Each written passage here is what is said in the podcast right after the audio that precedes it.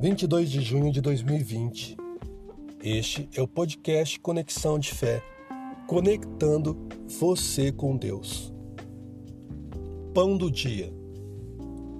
Portanto, não se preocupem dizendo o que vamos comer, ou o que vamos beber, ou o que vamos vestir, pois os pagãos é quem correm atrás dessas coisas, mas o Pai Celestial sabe que vocês precisam delas. Evangelho de Mateus, capítulo 6, versículos 31 e 32. Foi feita uma enquete em que se perguntou aos americanos o que mais lhes preocupava. A resposta número um foi: minha aparência.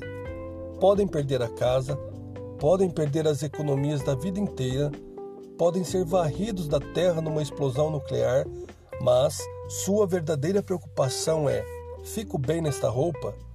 As coisas não mudaram muito Cerca de dois mil anos atrás, Jesus disse: Portanto, não se preocupem dizendo o que vamos comer, ou que vamos beber, ou que vamos vestir.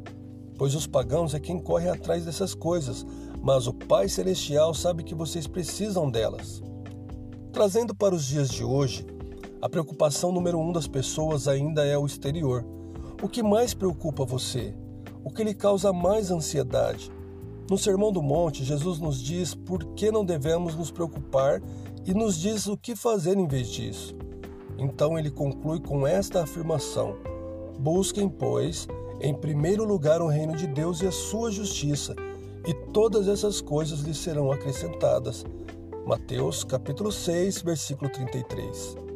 O que aprendemos de Jesus acerca da ansiedade e da preocupação é que o seguidor de Jesus Cristo não deveria viver cheio de ansiedade. Isso não quer dizer que o cristão não deva considerar necessidades como o alimento ou o vestuário. Sim, temos de considerá-los. Sim, temos de pensar no teto, sobre nossas cabeças, no vestimento de nossos corpos e na comida em nossas barrigas. Na verdade, a Bíblia contém muitos conselhos sobre poupar dinheiro, investir com sabedoria e trabalhar duro para viver. Jesus não está dizendo que nunca devemos pensar nessas coisas. O que ele diz é que não devemos ficar obcecados por elas e nem viver demasiadamente preocupados com elas. Preocupação não tira a tristeza de hoje, simplesmente tira a força de amanhã.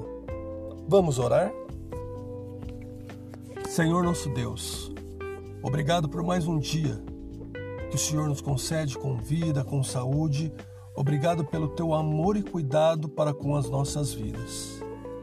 Queremos colocar diante do Senhor todas as nossas preocupações e ansiedades, confiando no Senhor, sabendo que o Senhor está cuidando de nós em cada detalhe sobre tudo aquilo que precisamos e necessitamos. Sabemos que o Senhor é dono de todas as coisas, o Senhor é o nosso pastor e suprirá todas as nossas necessidades.